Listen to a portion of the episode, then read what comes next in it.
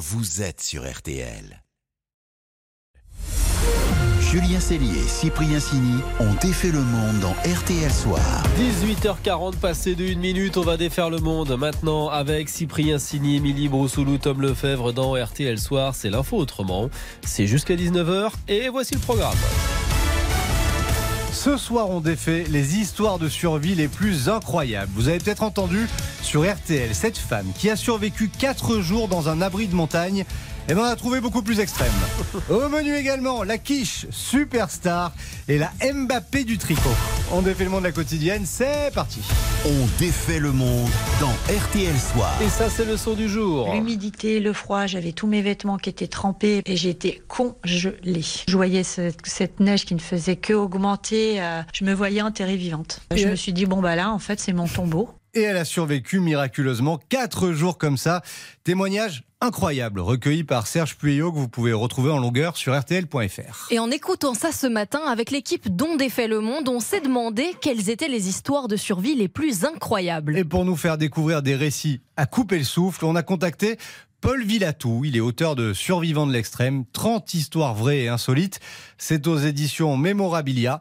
Et selon lui, l'histoire la plus folle, c'est celle-là. C'est celle d'Onoda, ce soldat japonais qui est resté euh, pendant quasiment 30 ans euh, sur une île des Philippines et qui a continué euh, la guerre qu'il avait entamée en 1941. Il était persuadé que le Japon n'avait pas, ne pouvait pas capituler et donc il était persuadé que les Américains jouaient de subterfuge pour essayer de lui faire abandonner la lutte. Donc il s'est retranché dans la jungle. Donc il a vécu en autonomie pendant, pendant 30 ans. Exactement. Dans des conditions assez effroyables, dans la jungle, avec pratiquement rien, en redevenant cueilleur, chasseur, etc. Et puis des vols, vols de bœuf, euh, vols de vaches. Il y avait une saison sèche où il pouvait dormir en pleine nature, et puis une saison humide où il se fabriquait un abri. Et comment ça s'est terminé cette histoire en fait? Il a fallu faire revenir son commandant d'unité en 1974, qu'il a convaincu de déposer les armes.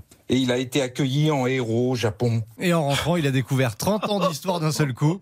Il a sorti un livre, et alors tenez-vous bien, il est mort paisiblement dans son lit, tranquillement, en 2014. Vous en avez d'autres, des histoires comme ça? Alors plein, mais celle-là, elle concerne surtout des gens lambda, comme vous et moi, pas du tout préparés à la survie, Ah, pas comme militaire. Moi, je suis très préparé. Ouais, moyennement.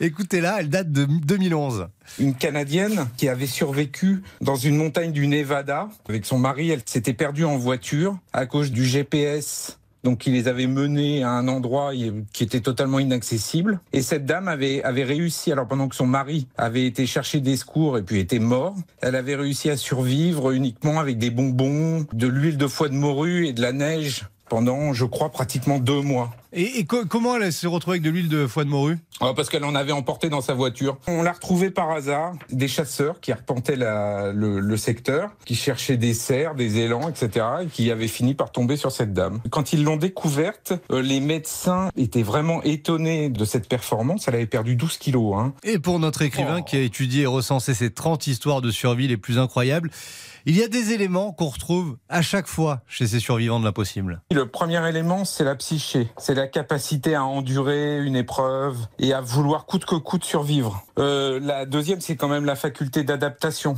La créativité, trouver euh, la capacité à construire quelque chose ou des outils, etc. à partir de rien. Euh, et puis le dernier élément, c'est alors ça dépend si cette survie se passe de façon isolée ou à plusieurs. Le, de- dernier élément, c'est- vraiment l'entraide, la capacité à, à s'entraider les uns les autres, à faire société ou à recréer une petite société, une micro-société. Et aussi partir avec des boîtes d'huile de foie de morue, surtout. Mais ça, quand on est breton, vous savez, c'est l'ingrédient essentiel du pique-nique. Donc on peut survivre. Ils sont forts, ces Bretons. RTL, Sous les radars. Allez, on défait l'info passée sous les radars. Et une info qui nous a interpellé, un député qui s'intéresse de très près à nos cheveux, Tom. Chauffe qui peut. Oui, chauffe qui peut. Il s'agit d'Olivier Servat, élu de la première circonscription de, de Guadeloupe. Ce député propose une loi contre la discrimination capillaire. Alors l'idée vient d'un débat, d'un combat pardon judiciaire après le licenciement d'un steward d'Air France en raison de ses locks, vous savez, ses cheveux tressés en chignon. Ce salarié s'est retrouvé obligé de porter une perruque pour aller travailler. Dix ans de combat devant la justice avant que la cour de cassation ne, reconnaissent une discrimination. Alors cette affaire a interpellé et agacé le député Serva qui dénonce des inégalités au travail en fonction du look, comme il l'a expliqué à Joséphine Tasdate. Il est prouvé, notamment pour les femmes, que pour un avancement de carrière, une coupe de cheveux par rapport à une autre permet un avancement plus important. Certaines personnes sont amenées à teindre leurs cheveux dans une couleur qui pourrait être perçue comme plus intelligente. Euh, Je parle de brune par rapport à une blonde ou une rose, par exemple. Paraître plus intelligent avec sa coupe de cheveux. Alors pour y faire face, le député demande désormais de modifier le code pénal et celui du travail pour prévenir toute discrimination sur la couleur, la longueur ou même le style capillaire. Pour cela, il a écrit à ses collègues députés de, tous les partis et leur demande de co-signer son projet de loi Ah, législative, elle est bonne Pas mal. Elle est En tout cas, moi je suis très content, j'ai les cheveux très courts, j'ai pas de problème. très court. Bah, Là, J'en ai pas beaucoup. oui, c'est Vous pouvez plutôt- pas vous crêper le Ah bon. chignon. Non, mais non, il faut, faut pas se moquer. Non, on se moque pas. Bientôt, ce sera puni par la loi. Allez, une Bon. petite pause et on défait le monde continue dans RTL Soir. Une petite quiche, tiens, au menu du dîner. Hum. Ça ne vous fait pas rêver. Pourtant, ce sera le menu du couronnement du roi Charles. Miam, miam, à tout de suite. On défait le monde. Julien Cellier, Cyprien Signé. Julien Cellier et Cyprien Signy ont défait le monde dans RTL Soir. 8h50 minutes, on défait toujours le monde dans RTL Soir. Et ce soir, Une grande gagnante qui fait notre fierté culinaire. C'est la quiche, Émilie. Et oui, car ce sera elle la star du couronnement du roi Charles. Au menu du banquet royal le 6 mai prochain, le chef vous propose Quiche tarte. A quiche tarte, une quiche. Ouais. Vous avez bien entendu. Mais attention, pas n'importe laquelle. Cyril Lignac, une idée peut-être? La quiche au thon, Non. on peut la faire au jambon, Non plus. on peut y mettre un peu du poulet, Bon. on peut la faire végétarienne. Oui, et en bon défenseur de l'environnement, le roi a choisi une recette sans viande. Ce sera donc une quiche aux épinards, fèves et estragon. Ah oui, je suis d'accord, c'est très décevant. Mais le roi et la reine ont choisi en personne, on ne peut donc pas remettre ce choix en cause. Ils ont même posté une petite vidéo sur Twitter.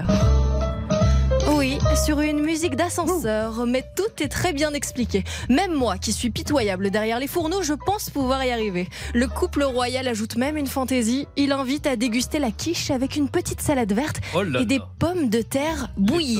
C'est nul. Mmh. Mais vous savez quoi? On a de quoi être fier, car figurez-vous que c'est un plat français. Et oui, vous l'ignoriez peut-être, sauf nos amis du Grand Est, mais la première quiche est née en Lorraine. Ah. Elle daterait d'il y a fort longtemps. Elle a plus de 400 ans. On trouve les premières traces écrites de quiche Lorraine le 1er mars 1586 chez le duc de Lorraine. Je me souviens, ouais. Et si les Lorrains préservaient jalousement la recette, et on les comprend, elle est devenue très populaire dans toute la France au moment de l'exode lorrain. On est en 1870, les Prussiens annexent l'Alsace et la Moselle, les habitants fuient et emportent avec eux aux quatre coins de la France la fameuse recette de la quiche lorraine. Et aujourd'hui, c'est un grand classique de la gastronomie française. La quiche aujourd'hui, on se l'est appropriée, c'est-à-dire qu'on peut faire une quiche au poireau, une quiche avec des légumes, une quiche laitée. Et donc c'est vrai que c'est un peu le plat traditionnel français que les gens adorent. Alors pourquoi ce choix? Parce que parallèlement au banquet de Buckingham Palace, les Anglais sont invités à célébrer la fête des voisins. Il fallait donc trouver un plat simple, facile à cuisiner et surtout qui se partage. On avait déjà eu droit au casse-tête il y a quasiment 70 ans. Le 2 juin 1953, c'est le couronnement de la reine Elisabeth à Londres. Et pour le menu du banquet royal, la reine Elisabeth II avait finalement opté pour... Coronation Chicken.